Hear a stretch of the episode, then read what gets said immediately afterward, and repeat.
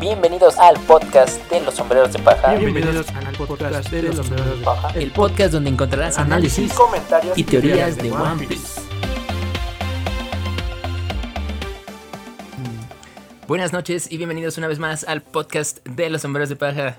Yo soy Juan, estoy aquí con Parra. ¿Qué onda? Aquí estamos una vez más, un capítulo nuevo. Así es, ya solo falta una semana para el regreso del manga. Así que este es nuestro último episodio de este break. Y de hecho es el último episodio de esta temporada porque ya regresamos con una nueva intro para el siguiente. Esta semana decidimos hablar de pequeños misterios que se hablan en internet y cosas sin resolver en la historia. Así es. Y haremos pequeñas teorías alrededor de estos misterios o de las teorías que se hablan en internet. Así es, esperamos que este capítulo sea algo más entretenido. Esta vez no lo vamos a hacer tan al fondo, pero quizá sale algo interesante de esta pequeña charla. Bueno, comencemos. Ok, mira, de lo primero que te quiero hablar es una teoría relacionada a la Boon y más que de la Boon, a la especie de la Boon. Porque si recordamos en el episodio del manga en el 106, conocemos a la Boon. Un poco de su historia que nos cuentan de que fue abandonada por unos piratas, bueno, cargada con el médico de Roger. Así es, con este Crocus y esos piratas nos enteramos mucho, mucho después que eran los Ah, sí, piratas, hasta los, Bark. los Rumbar Pirates, ajá, donde estaba Brook. Y conocemos Sabrok. Ahora, por consiguiente, en ese episodio nos dicen la historia de la Boon. ¿Por qué tiene esa marca en la frente, no? Que porque golpea y golpea porque quiere alcanzar a los piratas rumba. Porque se supone que los estaba, o sea, los quiere, los quiere encontrar de nuevo. Ajá, los quiere alcanzar, los quiere buscar, como quieras, ¿no? Pero por eso se golpea en la cabeza. Así es. Ok, bueno, esa es la primera parte. Eso es cuando conocemos a la Boon y lo que es una ballena isla. Ahora, en el capítulo 654 del manga, cuando salen de la isla Yojin, cuando van a salir a la superficie, nos encontramos con una con un grupo de ballenas isla. Y en este episodio Brook empieza a llorar y grita, bueno, Luffy dice que la Boon y Brook empieza a llorar y le dice, hey, escúchame, soy yo. Pero no, realmente no es la Boon, es, es una... pues sí, son- es otra, es otra ballena parecida, ¿no? no, son varias ballenas, o sea, son pues, Es toda, la, manada. es toda la manada de, de ballenas. Eh, y ya le empiezan a decir, oye, tú, este, hace años perdieron a una ballena pequeña, que no sé qué. y todos les empiezan a tocar, salieron a todo esto, y son los que los ayudan a, a salir. Pero en esto, ¿por qué confunden también con la? Porque tienen una marca igual que el de golpes, que chocan su cabeza con algo. Ok. Porque dices, ok, la tiene la razón de ser, ¿no? Que quiere ir a buscar a los piratas rumba. Pero estas otras ballenas, ¿por qué? Entonces, la relación que toman todo esto es porque chocan con algo que no notan que sea natural o algo que puede ser artificial.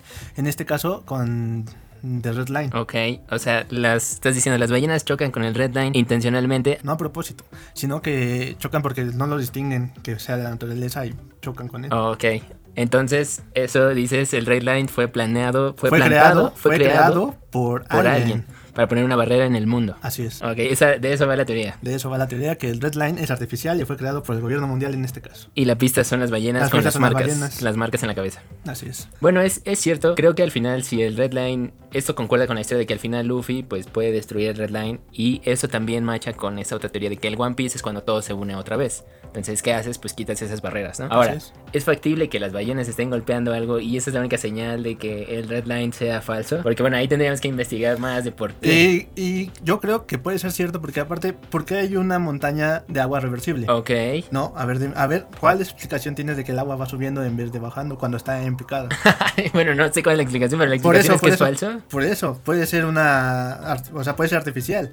Esa forma de que suba el agua es artificial también. Ok, o sea, está hecho literalmente por el humano, pues Ajá, por el hombre para o que por el agua suba como tal. Ya, bueno, es una teoría que de ahí puede ser posible. Sí, y puede ser que, te digo, cuando, ya habíamos hablado de eso, cuando se llegue a romper el Red Line, o que estamos esperando que Luffy lo llegue a romper para unir a todo el mundo y que también se cree el Old Blue, pues ahí es donde veremos que esta teoría se real. Ya. Esta teoría me lleva a otra que acabo de recordar. Que dicen, si recuerdan, al inicio de la historia, los sombreros de paja van a una isla con este sujeto que se llama Gaimon. Ujú. ¿Se recuerdan? Está en esta isla de animales raros, que de hecho ese tipo de animales no los hemos visto otra vez. Solamente en esa isla. Solamente en esa isla. Pero bueno, esta persona, si recuerdan, también estaba con su grupo de piratas y él estaba, estaban buscando un tesoro. ¿no? Y él por un accidente queda atrapado en, En el cofre. En el cofre. queda atrapado en el cofre y bueno, ya, eso es lo que nos enteran. Los sombreros de paja llegan ahí. El tesoro está encima de la planicie. ¿no? y Luffy va a buscarlo.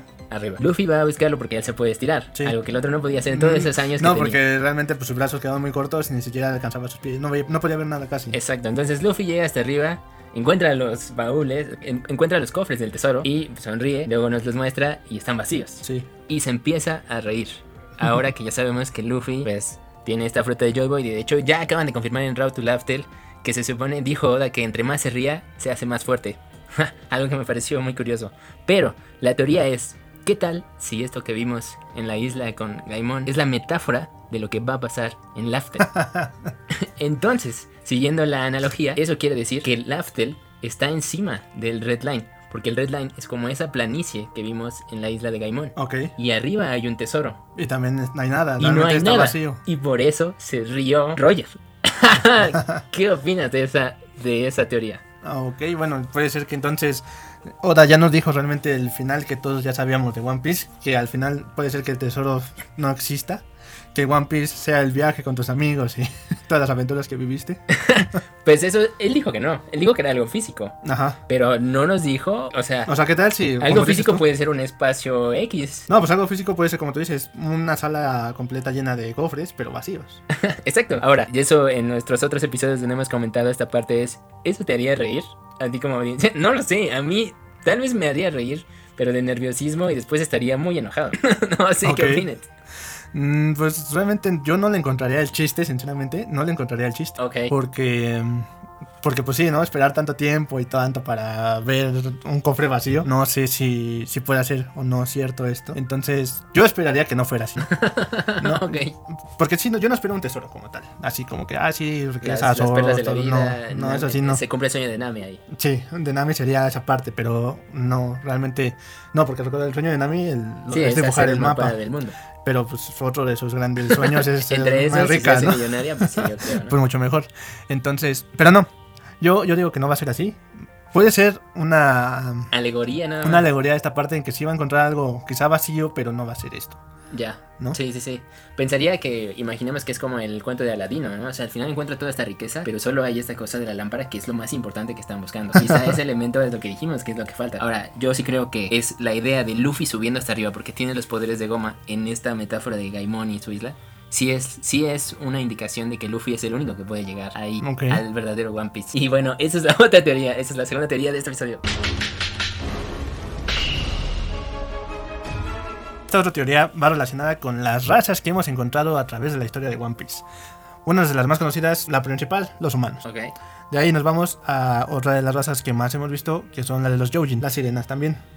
Otras tantas, vemos varias en la en Whole Cake. Ahí sabemos que están casi todas las razas, a excepción de tres razas. Ajá. ¿no? Pero en tanto esto también vemos que están los Tontata, que es una raza que también conocemos. Y hay diversas, diversas razas más. La de los gigantes. Más reciente descubrimos la raza de los Oni, con Kaido y Yamato. Ujú. Aunque También- lo habíamos visto desde Thriller Bark, recuerda. Sí, pero realmente ya nos... No sabíamos exactamente qué era. Y también una, una de las más recientes que descubrimos fue la de los Lunarian, ¿no? Ajá. que es, ya hablamos de esto con King, que quizá probablemente fue destruida, su raza fue destruida por el gobierno, al ser una raza que representaba muchos problemas para ellos, entonces por eso se extinguió, ¿no? Asimismo encontramos también las, unas razas de hombres de manos y piernas largas, que igual encontramos en el libro de razas de Big Mom, Ujú. Y los vimos, vimos a uno entre Rosa en el torneo de este Doflamingo. también. Este, también están los... La raza que está combinada entre los gigantes y un Joujin, los Wutang, creo que se llaman.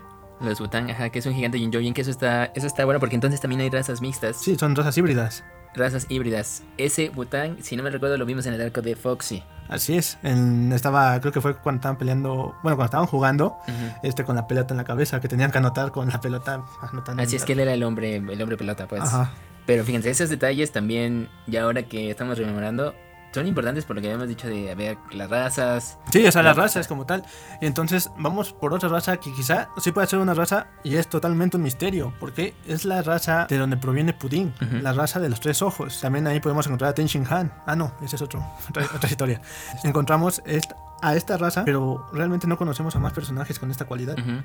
No sabemos si sea a raíz de, de la fruta, pero no. Porque explican o dicen que ese ojo se puede desarrollar para leer los point glyph. Ujú, Que eso también nunca se ha dicho, pero que llega un momento en la vida de esas personas que eso les permite ver, este, bueno, leer y entender eso. Sí. ¿Quién sabe cómo? Eso me recuerda cuando Rayleigh les contó a la mitad de One Piece ahorita.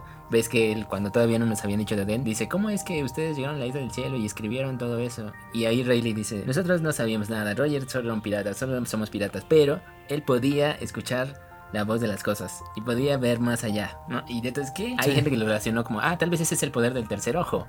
Porque Sí, eso pero suena. no, realmente no. Al final ya supimos que no era así. que no, no fue así. Fue, fue algo más normal, por así decirlo. Pero entonces, ¿para qué sirve ese tercer ojo? Bueno, eso, es- eso fue parte de lo que nos reveló Big Mom con ese tercer ojo. Pero la pregunta es: ¿dónde está esa raza? ¿O de dónde salió esa esta pudín? Quizá sí se metió con otro y mató al papá. Quizá. puede ser, ¿no? puede ser. Pero bueno, entonces estamos en, es- en este tipo de razas. Y así como esta, hay varias, ¿no? Existen diferentes tipos de islas. Por ejemplo, donde cayó Chopper, ¿no? Es de Ujú. Chopper. Esa isla igual es una raza muy aparte. Son médicos, viven en un árbol, en un nido de aves. Y cuando los viste parecían cavernícolas. Así es, y realmente son. Súper avanzados. Son súper avanzados en la medicina, ¿no? También en la isla de Big Mom, en sus libritos, vimos también varias razas ahí que solo las vimos una vez. Pero ahí está, ¿no? Pero ahí Y está. es que ella misma dice que quiere su isla con todas las razas del mundo. Y que por cierto, de las tres razas que le faltan, nada más nos mencionó. Bueno, de la- nos mencionó dos y la tercera todavía sigue siendo un misterio también. Ya, de acuerdo. ¿No? También de esto de tres ojos, hay una teoría que dice que este Borges, este Jesús Borges, eh, uno de los capitanes de Barba Negra, también tiene tres ojos. La única pista de la que la gente se agarra es que Oda, en un SBS, también dijo: Un día vamos a descubrir qué hay debajo de la máscara de Borges. Ahora, eso puede ser una broma, quizá tiene un tatuaje y ya. O que, sea, o que seas muy feo, no sé. Pero si eso es cierto, eso quiere decir que Barba Negra tiene a alguien de tres ojos que quizá puede leer los Poneglyphs también. Entonces él no necesita a Nico Robin. No, sí, tampoco. sí. Entonces aquí viene otra parte de la teoría que nos indica que está relacionada con Kurohige. Sí, Kurohige, por este dato que mencionamos en ese episodio de Kurohige, él nos dijo, Luffy nos dijo en el arco de Drum que alguien le había dicho que había personas que no dormían, las personas que vivían en lugares de hielo. Por eso se relacionó con este Kurohige y también por lo que nos había dicho Shanks y Boogie. Entonces Kurohige nunca ha dormido, así como estos. Entonces la teoría va ahí. Entonces Kurohige también es descendiente o familiar de esta raza de tres ojos. Mm, ¿Cuáles serían las implicaciones que Kurohige tuviera los tres ojos? Y además, ¿cómo es que lo ocultó? Porque sí hemos visto la frente de Sí, sí, Kurohige. totalmente. Entonces, en este caso, o, o quizás se refieren a que tiene tres ojos porque tiene tres cuerpos dentro. bueno, son tres cuerpos. Puede ser esta teoría, para que vean esta sí, yo no la veo nada, nada plausible. Y siento que lo de los tres ojos, ya ahorita pensándolo, es tal vez solo excusas para que diferentes equipos de piratas lleguen al Aftel en una virtual guerra final. Ajá. Porque no todos tienen una Nico Robin. Sí, no, no, no. Entonces mejor pones otros elementos para, ah, también pueden llegar por así, ¿no? Entonces, entonces por eso. Yo digo, es lo, es lo, es, digo, es lo- también recuerda, Kaido quería llevarse a Nico Robin también, por eso encargó a Black Maria. Sí, de hecho. El gobierno quiere a Nico Robin, entonces parece, pues Nico Robin es la única que sabe leer esto. Y ya sabemos que los de Kozuki, pero ¿quiénes son los Kozuki ahorita? Quizá Momo, no hemos visto a Momo leer Poneglyphs tampoco. No, y de hecho yo creo que al ser Momo muy joven, pues ni siquiera Igual ni hubo tiempo para aprender a leer Exacto. esto. Y otras personas en Wano, su abuelo sí, su abuelo sí, que Sí. acabamos de ver a Tengo Llama, él sí Él sabe, sí sabe leer. Poneglyphs. Exacto. Entonces solo virtualmente hay esas dos personas que saben. Entonces, por eso, ese yo creo que es el propósito de la gente de tres ojos, si es que los vuelve a meter a la historia. Ahora, la pregunta para todo esto es, ¿todas estas razas tendrán importancia al final de One Piece o muchas de estas cosas quedarán en el olvido cuando se acabe la historia? Pues por el momento yo creo que solamente son para rellenar el mundo. Ok, el world building nada más. Y pues quizá nada más, si da importancia a esto del tercer ojo, pues puede ser nada más por lo de los point clips que nos dieron a conocer. Y de ahí en fuera, mm, bueno, ya sabes, la otra raza importante pues son los Yojin, Ujú. porque pues hasta tenemos un arco de ellos y su situación, ¿no? Con los humanos y también del deseo de la reina de subir a este, de la reina Tohime de subir a la superficie de la isla. Sí, que ya dejen de pelearse y todos sean felices y, y demás, ¿no? Que al final se va a pasar, recuerden, Luffy ya tiene sangre Yojin también. Y hablando quizá de la raza que nunca mencionó Big Mom, que es la que le hace falta, una teoría que yo tengo es que le hace falta la raza de Pandaman. ¿No? Recuerda Ok. Pandaman también ah, existe de que puede, pudo haber sido el rey de los hombres panda. Ok. ¿no? Entonces por eso ahí aparece en todos lados. Ah, Ya sabes que es un personaje ahí. este, Medio de easter egg, Ajá. Pero imagínate que fuera Pandaman el último que le falta. Porque dice, oh, yo, yo quiero un Pandaman. Sí, bueno, esa sería de esas cosas que, por lo que hemos visto de Oda, de eso no tiene importancia, pues de repente le da importancia y todo el mundo, ah, pues ya es canon, tómala. Sí, puede ser que un día de repente Big Mom lo vea y diga, ese es, ese es Pandaman, es el que me falta también. ¿No? Puede ser. Puede ser. Si no lo descarten porque Oda ya nos ha aplicado cosas así antes, ¿eh? ¿no? Entonces ahí está esa parte.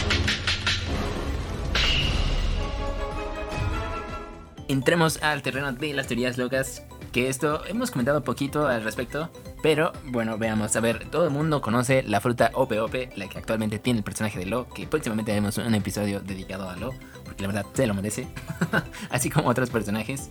Pero bueno, una de las características que nos enteramos de esto, igual en el arco de Rosa, Do Flamingo nos reveló que esta fruta tiene su máxima habilidad y el máximo poder de esta es que la operación puede hacer una operación que vuelve inmortal a otra persona a costo de la vida del cirujano. Entonces, inmediatamente después de esto surgieron teorías locas de, ok, entonces eso quiere decir que como lo se la comió, obviamente ya esa fruta la había tenido antes, había otro cirujano increíble igual en el pasado, quizá igual, quién sabe desde hace cuántos años, sabemos que las frutas se van pasando. Así es. Entonces, en la historia actual debe de haber personajes, o quizá hay personajes que son inmortales. Bueno, porque hay, hay, dos, hay dos cuestiones, ¿no? Una, o mataron al usuario o hizo la operación. Mm, O le hicieron lo mismo que a Flamingo, lo obligaron a que te volviera inmortal. no Ajá, sí, sí, por eso te digo, o sea, puede ser una de esas dos. Al final de cuentas, si te obligan a hacer la operación, pues hizo la operación y pierde la vida. Pero la otra es de que matan al usuario y simplemente falleciera sin hacer la operación. No, están esas opciones. Ahora, a continuación, las teorías que vamos que se desarrollan alrededor de esta cuestión de la operación de hacer inmortal a una persona. Empezamos con lo que habíamos dicho en algún momento en el capítulo de Im-sama y Joy Boy, ¿no? O sea, si realmente Im-sama es el enemigo natural de Joy Boy, en este caso, en ese momento habíamos dicho que quizá congelaban a Im-sama y que lo despertaban cada cierto tiempo. Pero si no es así, si realmente la cuestión de que Im-sama sí fue el enemigo de Joy Boy y es el que rige al gobierno totalmente Y mundo. y al mundo, ento- en este caso, si fue desde la época de Joy Boy, entonces a Im-sama lo operaron con la OPOP. Ok, esa es la teoría. Eso es bastante, bastante plausible. Y quizá, digo, la OPOP te hace inmortal, pero no te hace invencible. Así ¿no? es. Estamos de acuerdo. Pero sin embargo, si te hace inmortal, imaginemos que Joy Boy tal vez sí le había ganado, pero alguien le hizo la operación y Ajá. entonces lo salvó. Así como estamos esperando que le haga a Luffy lo, lo mismo. Así es, probablemente. Tal o quizá, invierte, o quizá ese invierte. Im-sama obligó a esa persona a hacerle la operación. Puede ser, pero puede, eso puede ser por esto de que la historia rima. Y la vez pasada por eso el malo ganó y ahora por eso Luffy va a ganar. Puede ser. Eso, Eso, sí, eso- es muy probable. está- eso está interesante. O- otra de las cuestiones que quizá alguna persona que la tuviera en otro caso, mucho después de, este, Im. de Im-sama, para mí, los cinco miembros del Gorosei también a eso se han dedicado su vida y por eso, una, son personas grandes que aún así las ves y siguen estando en su misma forma, por así decirlo. Entonces, yo creo que ellos fueron recolectando la fruta cada uno en su momento y obligando a una persona a que les hiciera la operación. Entonces, siento que el Gorosei también son cinco personas que son inmortales gracias a la OPOP. Ok. Y sí, o sea, son, son personas viejas quizá porque tardaron bastante tiempo en volverla a encontrar, volverla a conseguir y todo. Ya, eso, bueno, eso haría muy oscuro al Gorosei, pero pues tomen en cuenta, son las cinco estrellas. Nos dijeron que son de las personas pues, más sabias y grandes, pero aún así en One Piece, aunque hemos visto diferentes razas, estamos de acuerdo, digo, no se ha dicho cuánto viven los humanos exactamente. Solo tenemos un dato de un humano, o por lo menos yo recuerdo ese que este es muy conocido, Ajá. que es el de la doctorina, la doctora Coreja. La directora En coreana. ese arco ella menciona que tiene 141 años Ajá. y hasta donde sabemos es uno de los humanos más antiguos. Así es, más historia. longevos. Más longevos. Pero bueno, ella como tal, pues es una doctora, tiene sus tratamientos, es muy buena, sabe curar enfermedades a la gente y todo. Entonces, en este caso, ¿es realmente gracias a su medicina que ha durado tanto y se ve tan joven? ¿O es porque también fue operada con la OPO? Bueno, en el caso de la doctora, creo que eso sí está exagerado. Creo que es como dices, porque pues tus métodos ella se conserva y demás. Creo que es por eso. Bueno, pero también hay gente que dice que es gracias a la OPOP que Claro. ella sigue viva. Pero pongámoslo en ese contexto. Tú ves a los del Gorosei y ves a Doctorina y yo pensaría que ella es más grande que ellos. Sí, O sea, totalmente. por, por la apariencia física que Ajá. tiene, ¿no? Entonces, eso podría respaldar si Doctorina nos dice, no, ¿sabes qué? El gobierno mundial siempre ha estado ahí, yo ya había visto estos. Entonces, eso comprueba esa teoría de que quizás sí el Gorosei, sí puede ser que les hayan hecho esta operación también. Lo cual quiere decir que al final tú dijiste que igual teníamos un mini arco de las 12 casas en One Piece, Ajá, matando a los del Gorosei. Gorosei para alcanzar a Im-sama. Yo creo que, fíjate, a los miembros del Gorosei los tiene que enfrentar ah, con la tripulación, la flota de los sombreros de paja, no con los principales, ¿no?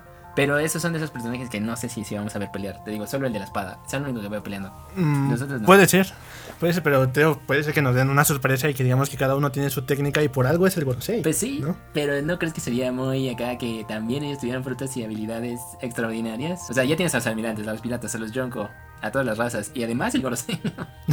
¿Lo meterías todavía en ese caos? Eh, sí, Ellos no estuvieron en Marineford peleando. sí, pero te digo que yo lo metería realmente en una batalla final. O sea, imaginos que van con Im. Ya pasó todo lo de Barba Negra y demás. Van con Im. Y la última barrera antes de llegar a Im eh, son los Es el Gorosei, Gorosei. así es. Y ahí tienen que pelear para Sí. defender a su jefe, como habíamos dicho. Sí, pues básicamente recordemos que también este lo que fue en también fue una representación casi de las 12 casas, porque era por pisos, Ok, ¿no? ok, en la torre de Enies Lobby, la torre de justicia, entonces pues fue casi igual. Ya, ya, ya. Sí, al final tuvieron que llegar, lo destruyeron.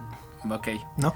Entonces en este caso, recuerda, el Gorosei está igual en un castillo enorme. Ujú, ujú. Entonces Miles puede Joyce. haber torrecitas y ahí hay cada uno. Y... Entonces estás asegurando que la última batalla va a ser en Miles Joyce. Sí. Puede. Sí, Ah, lo no, más probable puede es que sí.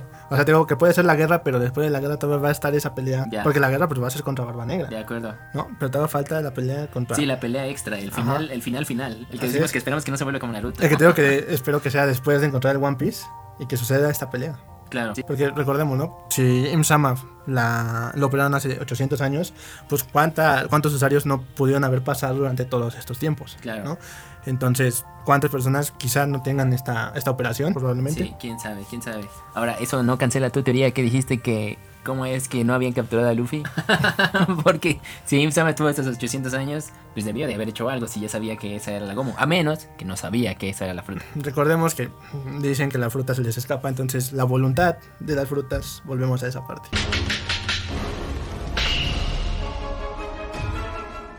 En esta última teoría vamos a hablar de algo que quizá luego nos extendemos en otro episodio, pero aquí a manera de resumen vamos a hablar de Dragon. Ese personaje también que hemos visto creo que menos que a Shanks incluso en toda la historia. ¿Estás de acuerdo? Ya ha tenido No creo, escenas. no, creo que lo hemos visto más que ¿Ya Shanks. te- ¿Lo hemos visto más que a Shanks? bueno, sí, porque salió más en Lockdown que Shanks en toda la Sí, o sea, salió en Lockdown, salió este cuando se va con Nico Robin. En las recompensas de Luffy vimos una actualización de él. También lo vemos este cuando está en, en la, La isla, isla de de Kama, en los Kama.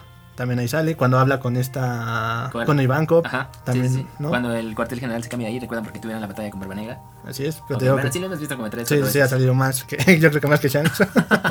Ahora, entendemos al principio de la historia que él es uno de los personajes más buscados. El personaje más buscado del gobierno, yo creo que, pero pues ya no entiendo si es más que Joy Boy y más que todos los piratas. no, digamos, yo, yo siento que es uno de los más buscados actualmente. Es el hombre más buscado del mundo, así lo presentan. Sí, porque, porque es el hombre más buscado. Porque los otros son los piratas más buscados. Ujú. Él es el hombre más buscado. Porque recuerda, no es un pirata, No, es es un- un revolucionario. Que es otra facción que está en contra del gobierno. Los piratas no están en contra del gobierno. Solamente hacen lo que quieren porque quieren. Exacto. Los revolucionarios no. Los revolucionarios van en contra del gobierno para liberar al mundo. Ajá, ellos sí están atacándolo directamente. Directamente. Ahora, toda la historia se ha concentrado en piratas y marina, no en esta triada con los revolucionarios. Yo supondré que en esta última saga que vamos a ver, ya los revolucionarios van a entrar de lleno a la historia principal también. Sí, y todo depende también de qué realmente qué le pasó a Sabo o qué pasa con Sabo en esta parte del Rebel. Recuerda que ellos ya se levantaron en armas contra el gobierno. Así es. Entonces aquí vamos a esta parte. Un- uno de los misterios que envuelve a Dragon es cuál es su recompensa. ¿Cuál es su compensa? ¿Cuál es su fruta? ¿Y cuál es su plan? Por eso, uno de esos misterios es la recompensa. ¿Será más alta que la de Kaido? Porque no, la de Rogers no creo. ¿No? Porque nos dijeron que esa era la, pre- Era la recompensa más alta. ever. Que yo creo que en ese momento, bueno, como te digo, estaban diferenciando. Eran puros piratas los que estaban hablando en ese momento. Si no, yo creo que sí hubiesen puesto también el cartel de, de Dragon, pero solo hablaban de piratas, no de más personas. Bueno, pero no veo a otro personaje que fuera de Dragon que tenga más que los revolucionarios que tenga una recompensa. Por eso, pero podemos, podríamos decir que esa es la explicación del por qué no nos enseñaron ese día la recompensa de, de Claro. Dragon junto con todas las demás. Claro, ¿no? claro, claro. Ah, ahora, otro de los misterios que envuelve a Dragon sería cuál es su fruta. Que esto lo hemos comentado un poco en el episodio de las frutas del diablo. Toda la teoría aceptada es que vimos el rayo en Lockdown, vimos que empezó a llover, vimos una ola ahí como de humo, humo verde, y todos dijeron, ah, bueno, pero es, es viento. Entonces tal vez su fruta es o la fruta de la lluvia o la fruta del viento. Sí, probablemente, ¿no? Que el viento igual ocasionó que acercara o aventara nubes o acumulara nubes, se hicieran de tormenta y ¡pum! cayera el rayo. Aunque en teoría debería de ser la lluvia, ¿no? Y su lluvia combinaría el poder del trueno y el poder del viento, pensaría yo. Bueno. Si es que es una natural, una como fuerza de la naturaleza. Sí, sí, sí. ¿no? Bueno, eso sería así como la de Rokubo. Es la, Rokubo es la, la, la natura natura. Ajá. Entonces puede virtualmente hacer plantas, pasto, O te digo que hasta puede ser la del clima, ¿no? o puede ser la del clima. El que él controla el clima, su voluntad. Sí. Ah, Ok, eso también sería extremo. No. ¿Pero de qué te sirve el clima? Ah, te sirve no mucho. digas que no. A ver, dime cuántos países han sufrido por cuestiones climatológicas. Claro. Pero bueno, si él pudo lanzar el rayo, ¿no? Ya tenemos como igual tres personajes que pueden hacer rayos. Luffy puede agarrar un rayo. Pero es que no hace. Él lanza rayos. No, supongo supongo que no hace rayos a voluntad, ¿no? Solamente genera las nubes que generan los rayos, pero los rayos salen como quieren. Pero entonces hizo el rayo y cayó exactamente con Luffy por una nube random que creó. Ahí fueron, fueron las lanzas que atrajeron el rayo. La torre, ¿no? La torre. A la torre, la que es de metal, cayó ahí. Ok. Ok. La otra cosa y una teoría sonada aquí es que Dragon es un revolucionario y los revolucionarios, así como en la historia real, ¿por qué surgen las revoluciones? Porque estás en contra, pues, del gobierno. Literalmente lo que nos han dicho también en la historia, de los principios, porque él vio a través, se dio cuenta de esta manipulación y de quizá todos los secretos que está descubriendo Luffy y todos los demás, probablemente, muy probablemente, Dragon ya lo sabe. Y él ni siquiera encontró el One Piece. Y ni siquiera este O sea, él ni siquiera es de O'Hara. Él encontró todo a través de otros medios. Y ahí la teoría es, tal vez, él estuvo en la Marina. Y él estuvo muy cerca del Gorosei y muy cerca de esos misterios. Por lo tanto, quizá Dragon también sabe de Imsama y sabe de todo el problema que eso puede causar. Y toda la idea detrás de los revolucionarios al final es para derrocar a ese rey del mundo. Así es, en este caso, digamos, ¿por qué tuvo tanto acercamiento con Gorosei y tanto acercamiento o tanta facilidad de entrar dentro de la Marina? Obviamente es el hijo del héroe de la Marina. Así es. ¿No? Entonces esto fue lo que le abrió las puertas totalmente. Y al estarse involucrando en todo este aspecto, digamos que hasta en algún punto de su historia como marín se encontró con la verdadera historia. Sí, sí. Lo cual lo hizo decir, ¿qué? y entonces empezó a cambiar su forma de pensar o lo agarraron en su época rebelde de, ¿sabes qué? Yo tengo que ir con- contra del sistema, no puedo estar aquí. Entonces esto no puede ser. O realmente la verdadera historia le causó tanto, pero tanto, Sí, tanto conflicto, un tanto shock. conflicto en él que dijo, no, no puedo seguir aquí, ¿no? Y entonces ni siquiera le dijo a su papá, ¿no? Ni siquiera le dijo a Garp, oye, ¿qué onda? O quizás hasta le dijo y su papá le había dicho, tú no digas nada y simplemente tienes que seguir la línea, ¿no? O quizás no le dijo eso, simplemente desapareció y ya. Exacto. Ahora, si ese es el caso, siempre nos surge la pregunta en esto, ¿y cuál es la relación Garp-Dragon? Ajá. ¿Será que sí son... O sea, él entiende a Dragon porque Garp también odia al, al Gorosei, odia a los Tenjubito, Sí, ¿no? Entonces tampoco es como... Porque yo no he visto y no nos han dicho que Garp odia a Dragon y que explícitamente lo está buscando y se siente mal por su hijo y se siente avergonzado. No, no, jamás no. no lo hemos visto. Y también todas estas teorías de que ellos también tienen descendencia con las razas de las Islas del Cielo, por eso Garp usaba ese traje de perro al principio, y por eso Dragon tiene ese tatuaje, y por eso Dragon se merece su propio episodio. Pero todo eso envuelve a... Posiblemente es eso, o sea, Dragon ya se enteró de todo porque él estuvo en la marina y estuvo muy cerca del gobierno. Sí, así, así puede ser. Entonces, en este caso, Dragon sí es un misterio también como, como Shanks lo es.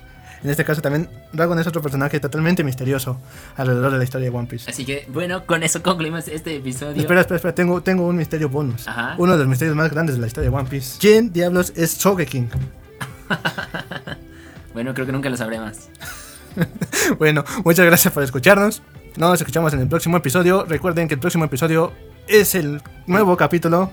Regresamos y continuamos con la historia. Estamos totalmente esperanzados en que pasen muy buenas cosas que nos sorprenden a todos. Así es, regresamos con el inicio de la siguiente saga en el 1054. Esperamos que este episodio haya sido entretenido. Este, para que veas, este sí fue un episodio de relleno. Pero aún así, creo que es divertido hablar de estas series que probablemente vamos a regresar a ellas en próximos capítulos. No se olviden de escucharnos y nos pueden encontrar en sus plataformas de audio favoritas en Anchor, Google Podcast, Spotify, Facebook Podcast, Apple Podcast y en Google. Solo búsquenos como el podcast de los sombreros de paja. Así es, también síganos en IG, en Sombras de Paja, guion bajo podcast. Gracias y nos escuchamos hasta el próximo capítulo. Chao.